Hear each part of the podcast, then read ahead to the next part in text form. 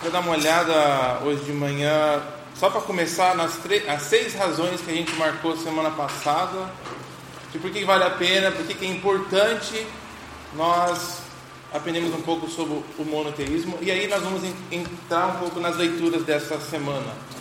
É, alguém por acaso não recebeu o e-mail, estava querendo o e-mail na lista, mas não recebeu. Então está tudo, tá tudo bom, tudo bem. Fora esse caso aqui, a gente vai ver se a gente resolve. Você não recebeu, mas não deu. que coisa! Eu vi o Facebook essa semana, mas o Eu não estou na lista ainda, sou aluno novo, então. Ah, tá bom. Segue na lista. Manda o seu caso de propósito. É, então eu tenho um papel aqui, você pode. Não esqueça de escrever. Depois não esquece a gente resolver. Eu não achei que aquilo foi engraçado, tô falando sério. Coloca o nome no papel. Então tivemos seis razões. Deixa eu dar uma olhada aqui nas, nas seis razões. É... Não.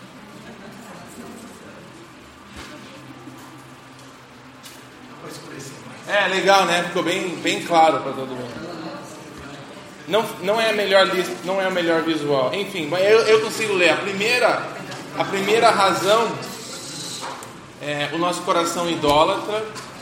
Nós temos uma tendência natural de é, se tornar coisas ídolos. É, infelizmente eu. É, ah, tá, tá. Mas, Gente, Primeiro sendo o coração idólatra, o segundo é a testemunha unida do Antigo e o Novo Testamento. A gente vê que os, as duas partes da Bíblia, as duas partes confirmam um só Deus.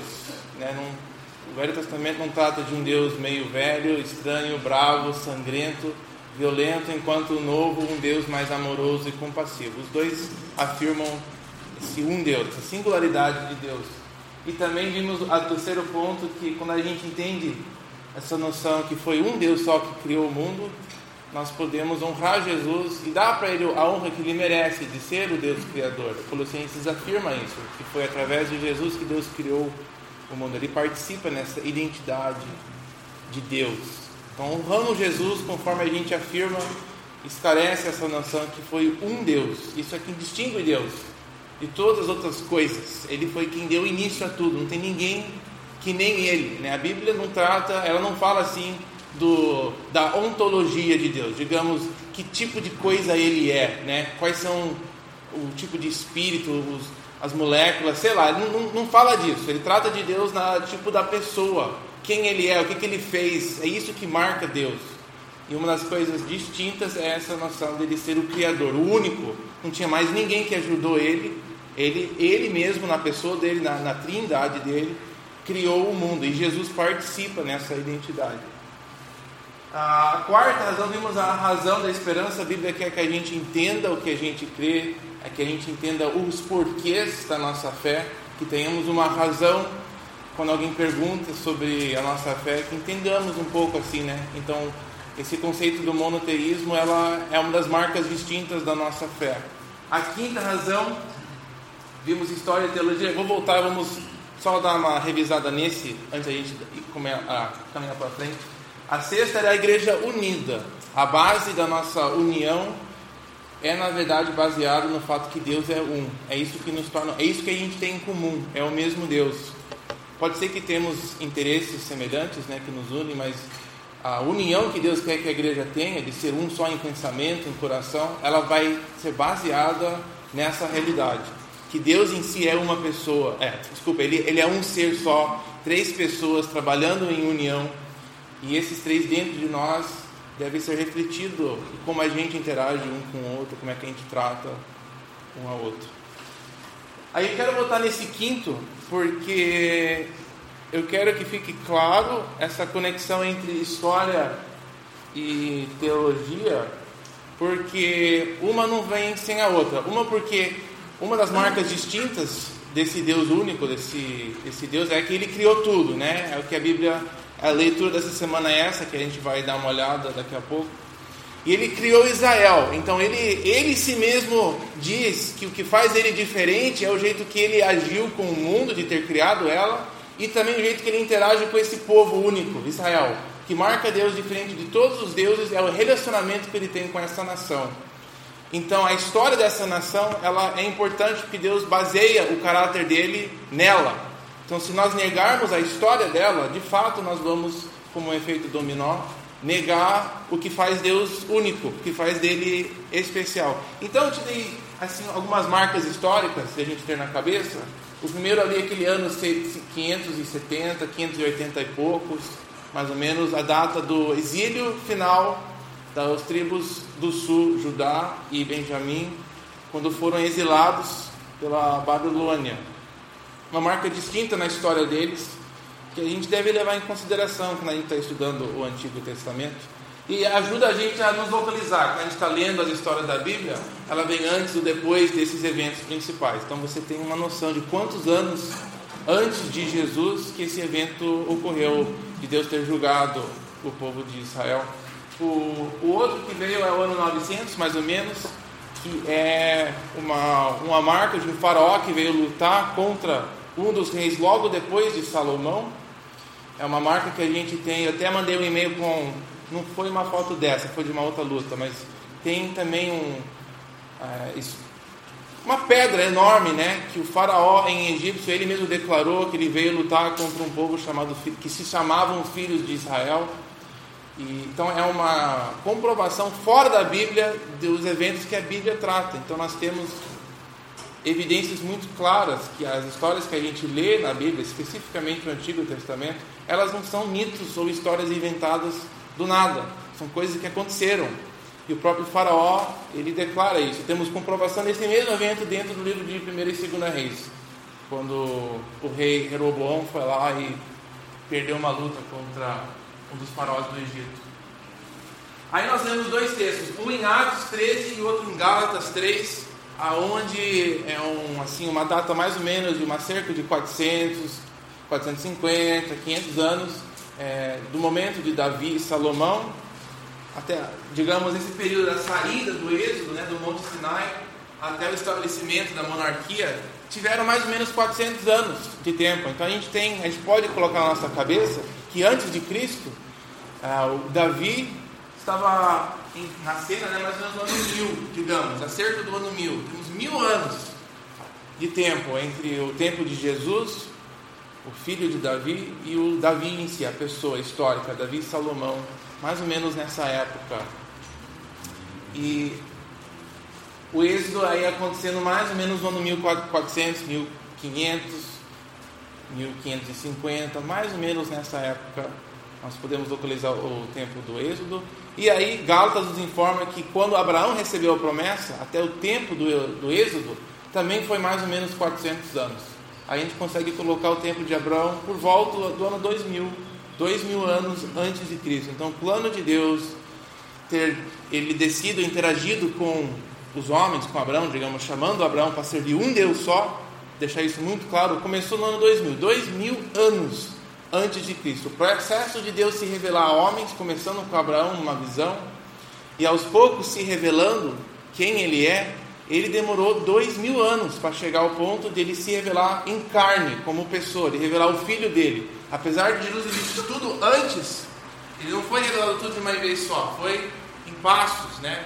E o, a lei foi um passo, a lei, digamos, a lei de Moisés, os profetas foram outros, as coisas que foram escrevendo foi cada vez mais revelando a vontade de Deus, quem Ele é, a pessoa dele, até que chegássemos na, na da, da cruz.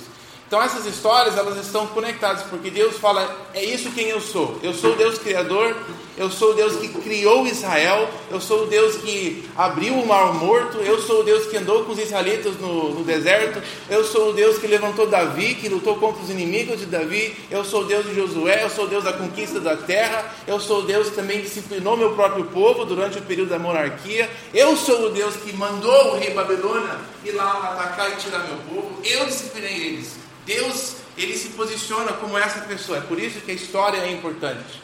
Que a gente entende que isso não pode ser negado. Essa, que a gente crê e os eventos que aconteceram, essas coisas vão juntas. Se não na base do que a gente crê, não temos mais base.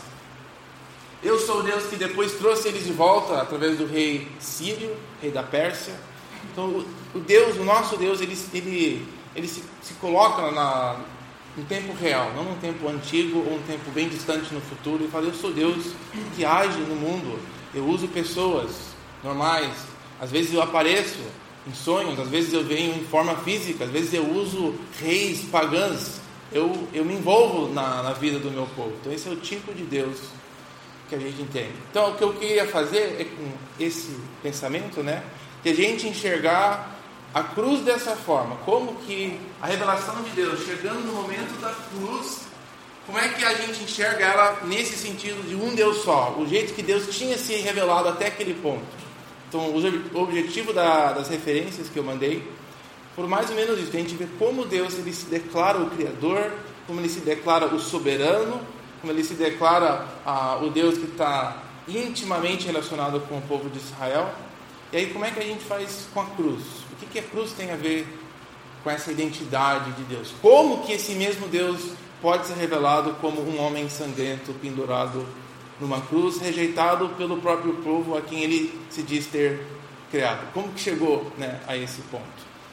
Então, nós vamos começar caminhando hoje através da leitura. Eu acho que dá para acender agora as luzes, que eu acho que o, o, eu não tenho mais que eu vou colocar. Eu vou deixar isso aqui em cima desse, desse mesmo jeito. Então eu tenho, nós vamos passar pela leitura alguns textos principais. Se surgir alguma pergunta de outros trechos da leitura, conforme a gente vai andando, você pode sinta-se à vontade de fazer uma pergunta. Deixa eu só abrir aqui o, o e-mail que eu passei para vocês.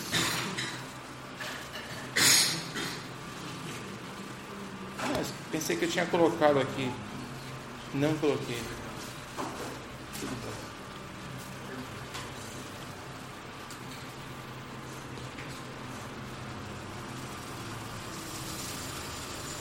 Então, o texto clássico em termos do monoteísmo do Velho Testamento é o Shema, o Deuteronômio capítulo 6. Quero começar ali. Deuteronômio capítulo 6.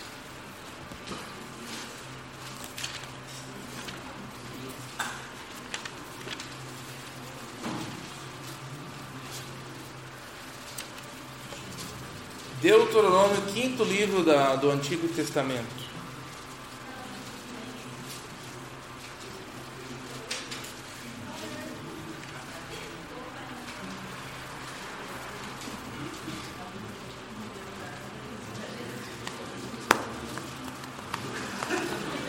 Deuteronômio capítulo 6, vou começar lendo a partir do versículo 4. Só dois, três versículos aqui. Ouça, ó Israel, o Senhor. Como deixei claro antes, cada vez que se vê a palavra Senhor, todas em letras maiúsculas na sua Bíblia, é o nome Jeová. Então nós podemos falar: Ouça Israel, Jeová, o nosso Deus, é o único Senhor. Agora, minha Bíblia tem um, roda, um rodapé aqui, não sei se a sua tem, com algumas opções de tradução, é, que pode ser assim: o Jeová, o nosso Deus, é um só. Ele é um. O nosso Senhor é Deus. O Jeová é Deus. Ele é um. Tem uma variedade de maneiras de traduzir o hebraico nesse texto.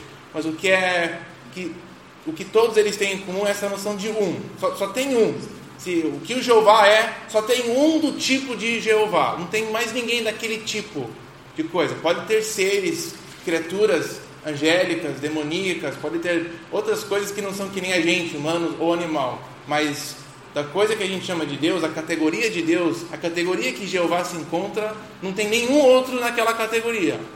Não tem dois deuses, um do bem e um do mal. Não tem Deus e Satanás.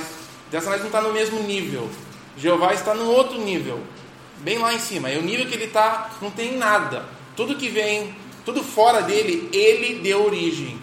Sai dele. Nós vamos ver isso daqui a pouco. Vamos terminar o, o versículo. A resposta no versículo 5 a isso é: ame o Senhor, o seu Deus, de todo o coração, toda a alma, todas as suas forças. Engraçado você pensar sobre a conexão desse versículo com o anterior, pensar sobre esse mandamento de amar com essa declaração que só tem um, é, Deus é, é, o único, ele não tem nenhum que é, que é Ele. E uma resposta nossa a essa verdade é adoração, é amor. Uma coisa que, se, que a gente pode fazer para refletir o fato que Ele é único é a gente, como criaturas, entregar a Ele a, a nossa a vida. Não é, não é coincidência que os primeiros mandamentos é isso. Deus fala: você não pode ter nada que, que tome o meu lugar, porque eu, eu só sou, só eu existo.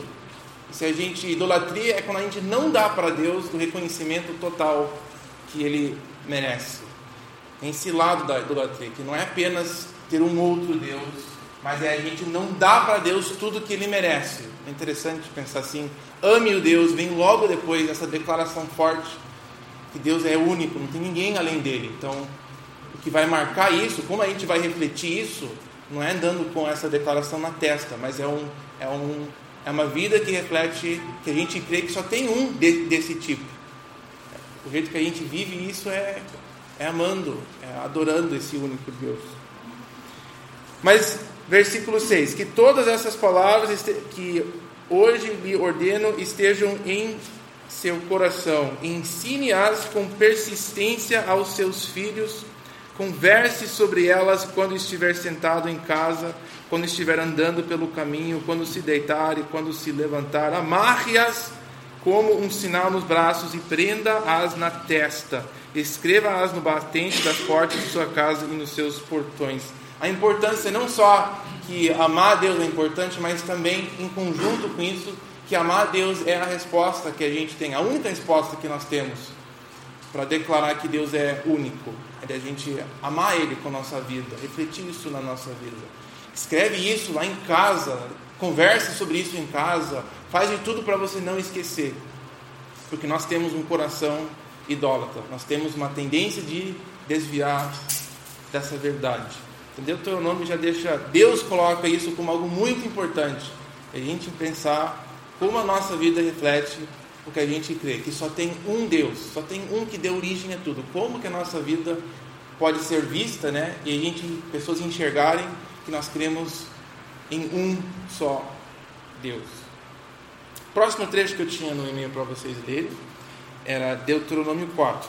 E a lógica da gente ler esses trechos é que eu quero que você saboreie, saboreie, saboreie é, o velho, o Antigo Testamento e como está muito claro como Deus mesmo se fala ser único. Ele fala que não tem ninguém, é só eu. Não tinha mais ninguém lá comigo quando eu criei o mundo, e não tinha ninguém comigo quando eu criei Israel. É como Deus se, se faz desse jeito. Então, capítulo 4 desse mesmo livro, a gente vai ver o relacionamento íntimo de Deus com Israel.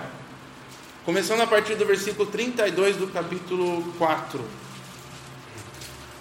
Perguntem agora aos tempos antigos, antes de vocês mesmos existirem, desde o dia de que Deus criou o homem sobre a terra. Anote ali de novo que Deus sempre se associa como o Deus que fez tudo. Está sempre marcado no, nos profetas. Deus sempre fala: Ah, é? Antes de eu falar mais nada, primeiro quem está falando com você é aquele que criou tudo. Ele sempre começa desse jeito é, criou o homem sobre a terra. Perguntem de um lado a outro do céu: Você já viu algo tão grandioso? Ou já se ouviu algo parecido? Que povo ouviu a voz do Deus Criador falando do meio do fogo, como vocês ouviram, e continua vivo? Por acaso tem um povo que tem um relacionamento tão próximo do único ser que criou todas as coisas? Versículo 34.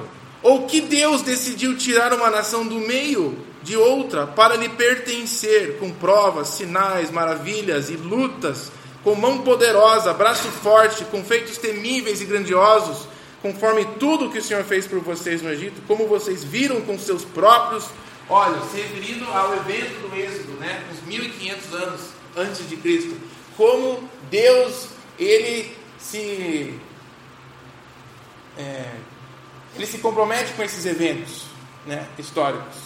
De certa forma, se esses eventos não acontecem, essas palavras são difíceis de aceitar ou de ter peso ou valor nenhum, né? De Deus falando desse jeito.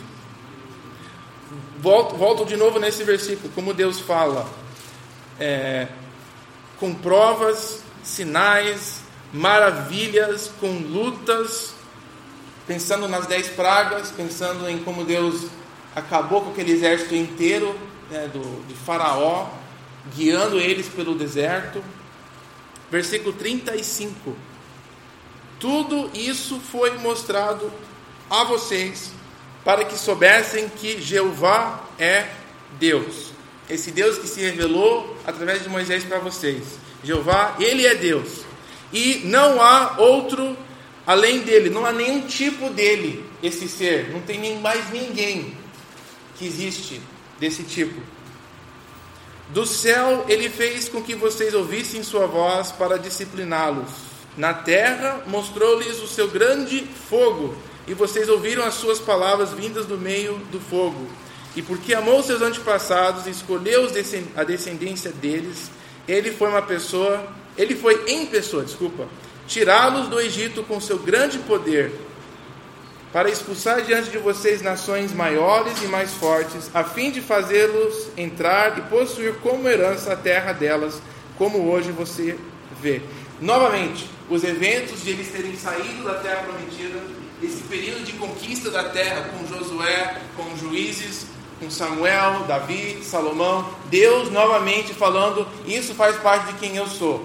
Essas coisas aconteceram porque eu existo e não tem mais ninguém além de mim a história e a teologia, digamos, juntas, em uma coisa só. Deus falando, isso depende de mim, eu sou único. É por isso que eu existo, é, eu comprovo a minha existência através desses atos. Então Deus se revelou através de atos que aconteceram na história, não apenas de, de um livro, ou de palavras, ou de sonhos e visões, mas ele se revelou em momentos distintos da terra. Da... Nossa, eu cuspi aqui, muito feio. Momentos distintos. Espero que eu não vou cuspir aqui. Não. Na palavra de Deus pode, mas no computador não. vou ter que editar essa gravação depois. É, então, Deuteronômio 4. A próxima que eu queria ler é Isaías capítulo 45. É, desculpa, 43.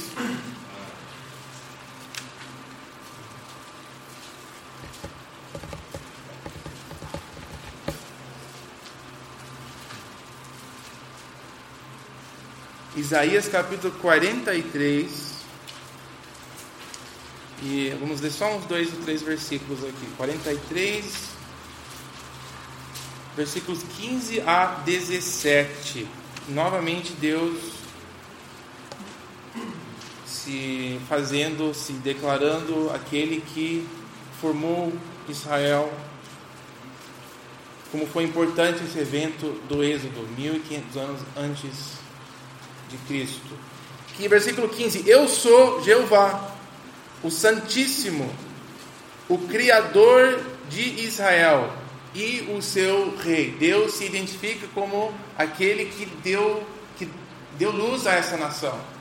Não foi apenas um evento sociológico onde um grupo semita se revoltou e queria sair no deserto. Foi Deus entrando na história e mudando as coisas. Foi milagres. Deus mudando as coisas naturais, digamos, né? Versículo 16: Assim diz Jeová, aquele que fez um caminho pelo mar, uma vereda pelas águas violentas, e que fez saírem juntos os carros, os cavalos, exércitos, seus reforços, e eles jazem ali para nunca mais se levantarem, exterminados, apagados como um pavio. Deus falando sobre o, o êxodo e como ele tratou o exército, como ele formou o povo de Israel. Isso é a base da nossa fé, esse Deus único, como ele agiu né, na história. Eu coloquei o capítulo 44 por inteiro aqui, porque ele, ele nos dá essa sensação. Mas aqui eu só vou ler alguns trechos. Mas se na sua leitura surgiu alguma pergunta, algo que você queria perguntar ou até contribuir, que você gostou, conforme a gente lê aqui, você pode compartilhar com a gente, tá? Eu acho que seria muito aproveitável para todos nós. É, eu vou só ler alguns versículos. Vou começar no versículo 6, do, cap, do agora o capítulo 44 de Isaías. Assim diz Jeová, o Rei de Israel, o seu redentor, o dono, o mestre dos exércitos. Eu sou o primeiro e eu sou o último, e além de mim não tem ninguém. Versículo 7. Quem então é como eu, que ele o anuncie, que ele declare e exponha diante de mim o que aconteceu desde que estabeleci meu antigo povo e o que ainda está para vir? que todos eles predijam as coisas futuras e o que há, irá acontecer. Não tremam, não tenham nenhum medo. Não anunciei isso e não o predisse muito tempo atrás. Vocês são minhas testemunhas. Não há outro Deus além de mim. Quer dizer, há outro Deus além de mim? Não. Não existe nenhuma outra rocha. Nem, não conheço nem uma. Muito fortes esses versículos 8 e 9, de Deus querendo se separar, se distinguir de qualquer outra coisa, né? Ele faz questão. Por quê? Porque nós temos uma tendência de dar para outras coisas o que Deus merece. A gente consegue ficar maravilhado com as coisas que a gente faz, ficamos maravilhados com o sol, com o espaço, a natureza, ficamos maravilhados e acabamos dando honra e glória para coisas que Ele mesmo criou. Então, por causa dessa tendência, infelizmente nossa, faz parte de nossa natureza pecaminosa, ele re repetidamente fala como ele é diferente, né? Eu quero que você veja a conexão. Quando a gente louva e adora, é um privilégio nosso, único. É, é um, uma das únicas maneiras a gente ter de reconhecer que Deus é único. É quando a gente entrega a nossa vida. A vida mudada, como também o que a gente canta, gratidão, Louvor é uma coisa que deve marcar pessoas que creem nesse único Deus, porque só Ele merece isso. A gente deve reservar isso né, só para só Ele, para refletir essa essência dele. Enfim, espero que isso ficou muito claro. Tive mais algumas coisas ali é, que não vou, não vou passar em relação a Davi, o templo, Salomão estabelecendo o templo que estava na leitura do e-mail. O que eu queria passar era a gente já na segunda metade da leitura é como o Novo Testamento dá para Jesus é, essa honra e glória de participar nessa identidade de um Deus criador. Sem explicar, ele já coloca Deus num lugar assim que, nossa, se existe só um Deus, ele tem que ser Deus ou não, tem que ser Deus não tem jeito de, de falar essas coisas sobre Jesus, que a gente vai ler agora no Novo Testamento. É, eu acho que seria mais interessante nós lermos então. Tem uma linha aqui de versículos que eu coloquei no e-mail, começando com Joel. Nós vamos ler um pouco de Joel, Isaías, Filipenses e Apocalipse. Tá? Então, livro de Joel. Indo para a direita aqui no livro de Isaías, na sua Bíblia, os primeiros dos profetas menores, Oséias, Joel, depois de Oséias,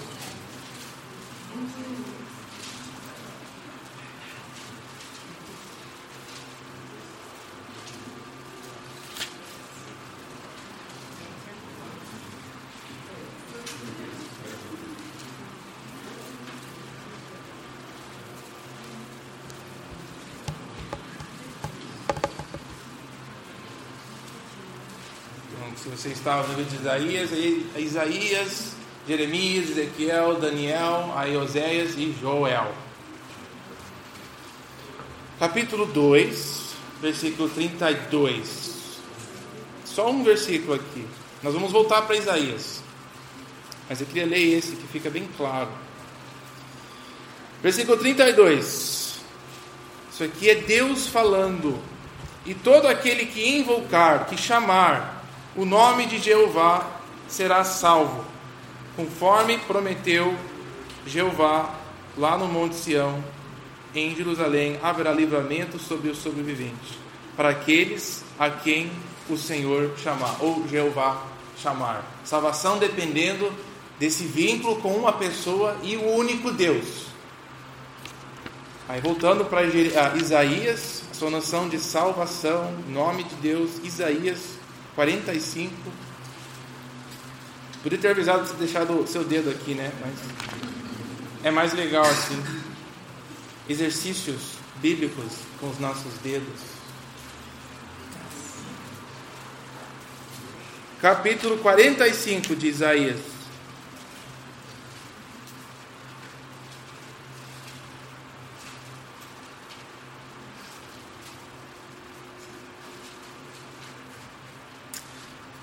Vamos ler, só vou pegar algumas coisas, vou pegar alguns, partir do versículo 18. Só vou ler 18 e depois eu vou pular, tá? Mas vou começar no 18 do capítulo 45. Assim diz Jeová, novamente, que criou os céus. Ele é Deus.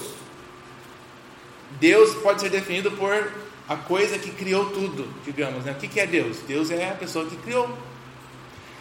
Que moldou a terra e a fez ele fundou-a, não a criou para estar vazia, mas a formou para ser habitada. E ele diz: Eu sou o dono, e não tem mais ninguém que nem eu. Pulando agora, versículo 22, esse mesmo capítulo. Voltem-se para mim e sejam salvos todos vocês, confins da terra, pois eu sou Deus e nenhum outro. Parece que travou, né? Mas ele fica falando a mesma coisa.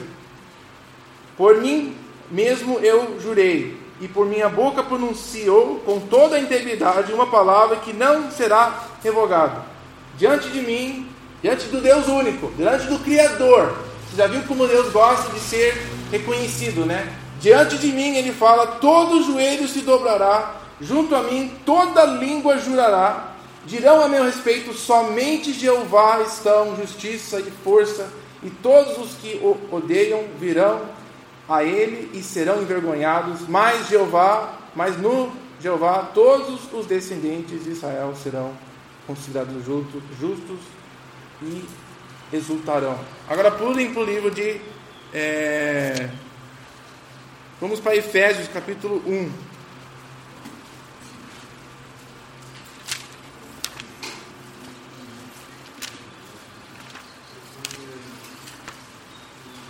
Efésios, o Novo Testamento agora.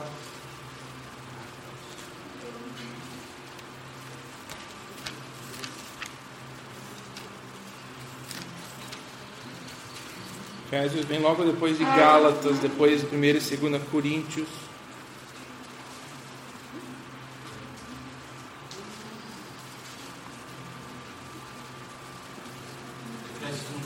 Efésios 1.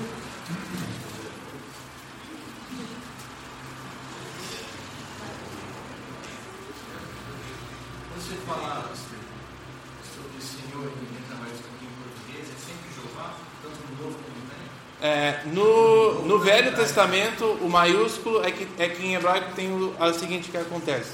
Nós temos a palavra Jeová, nós temos a palavra Adonai, nós temos a palavra Elohim, temos algumas outros nomes que são mais didáticos, mas esses são os três nomes principais. Elohim é sempre Deus, a Adonai vai ser Senhor com o S minúsculo, e o Jeová vai ser com todas as letras maiúsculas. Então, a Bíblia em português é, pelo menos a NVI, Ferreira, eles fazem isso. Nova linguagem, nova, né, né, né, né, eu não tenho certeza absoluta é, se eles fazem isso também, mas eu acho que eles fazem isso para a gente poder distinguir esse, esses três.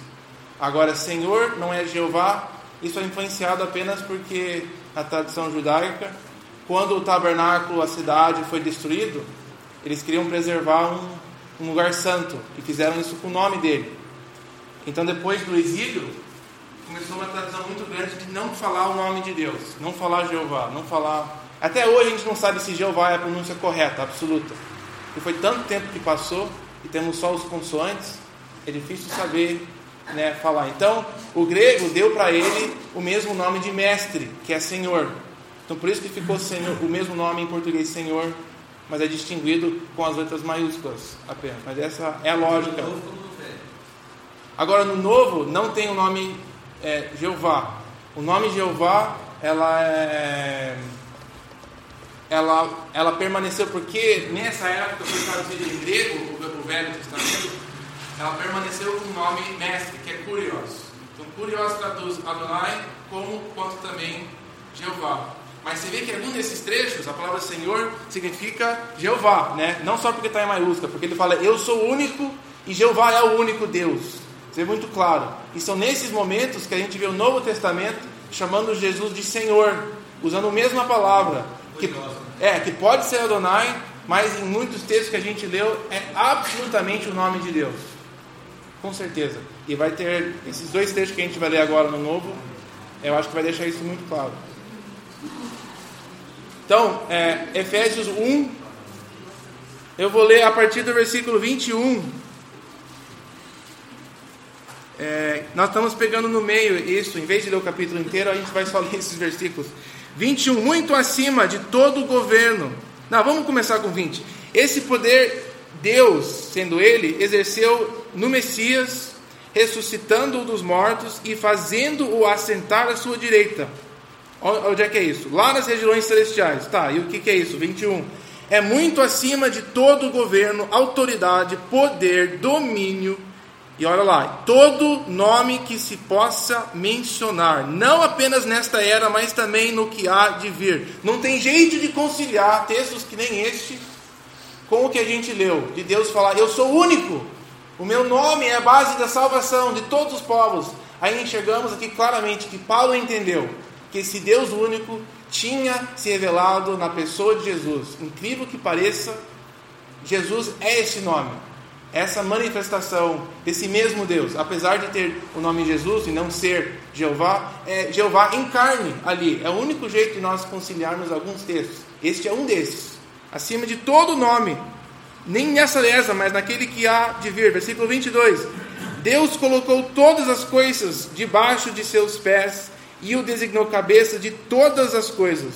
E isso em relação, ele deu para a igreja, que é o seu corpo, plenitude daquele que enche todas as coisas, em toda e qualquer circunstâncias, em circunstância. Depois a gente chega na, no, no impacto que isso tem para nós. Mas primeiro, Jesus é Deus. Nós vemos isso claramente quando a gente coloca esses textos um ao lado do outro. Né? Isaías, Deuteronômio, contexto que nem esse. Outro que também é claríssimo no Novo Testamento é Filipenses, capítulo 2.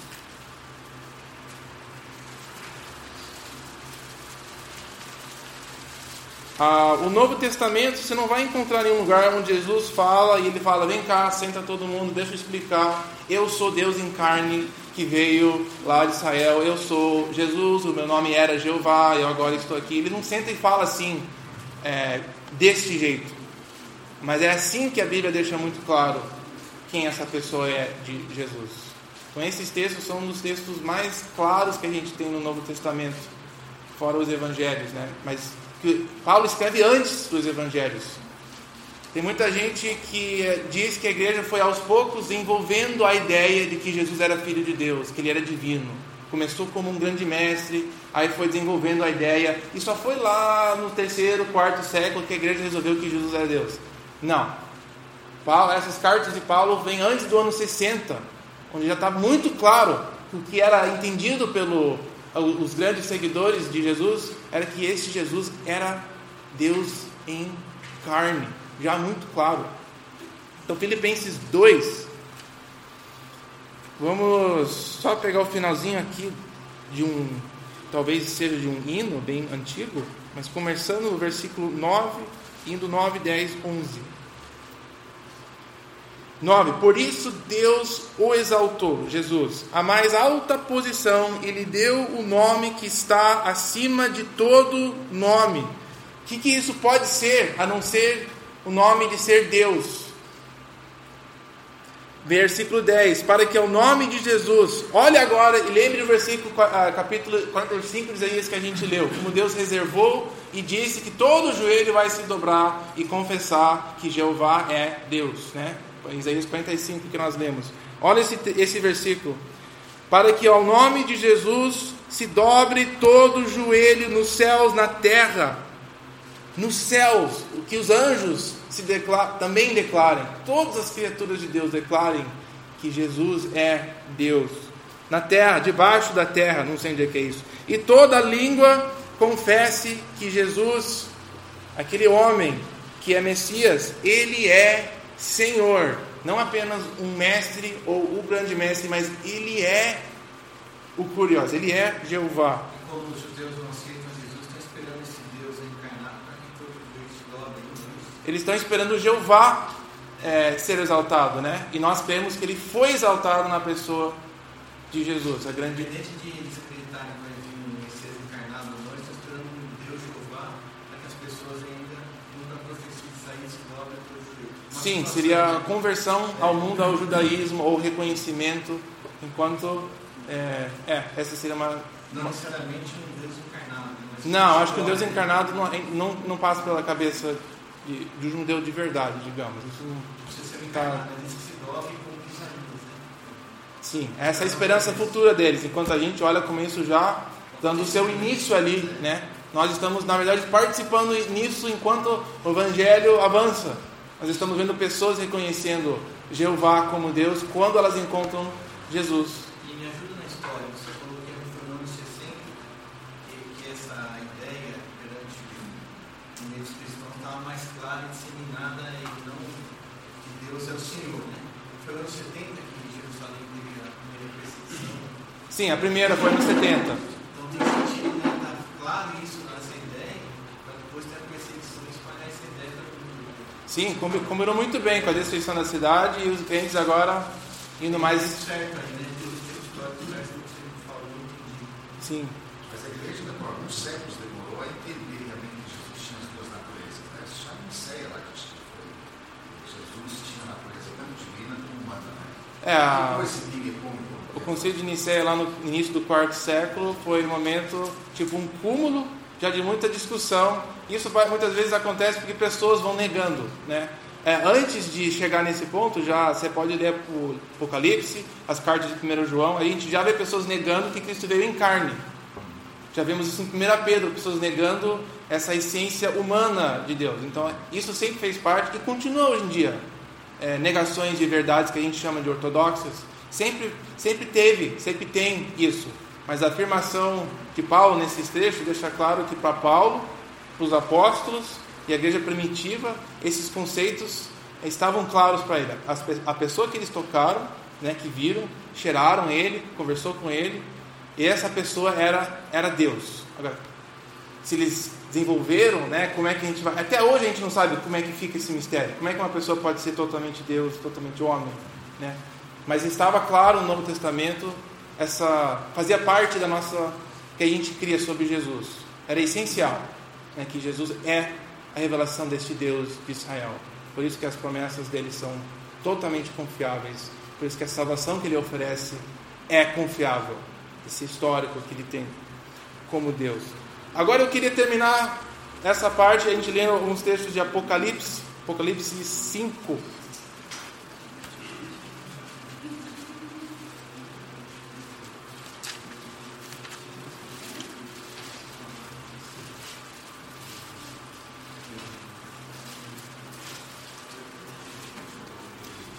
É, o nosso alvo é de pensar no, no Deus único, o Deus Criador, aquele que quer ser reconhecido como Deus único e o impacto e a lente que isso nos dá para enxergar a cruz. Tem um momento no livro de Marcos, como todos os evangelhos, que Jesus morre, né? E tem uma declaração em- e louca no livro de Marcos em relação a essa morte. Tem um, um romano, um pagão, que estava lá assistindo tudo acontecendo. E quando Jesus morre, ele declara: Nossa, esse cara realmente era filho de Deus. Ele realmente é divino. Agora, seja o que ele entendeu disso, é difícil, é difícil saber. Mas a gente não estava lá para conversar com ele. Mas fica muito claro na história de Marcos de que na morte Jesus não era menos Deus. Naquela morte física não era uma coisa onde ah é um momento que ele, uma crise que ele teve, é, não era assim uma prova que ele teve que passar para ir se tornar Deus, mas naquele momento em todas as outras era o cúmulo de Deus se revelar.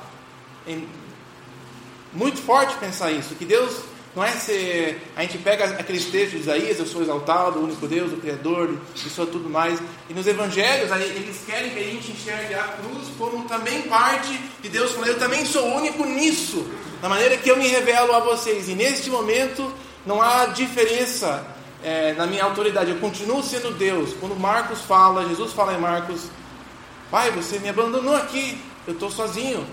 Nesse momento ele não era menos Deus do que era antes.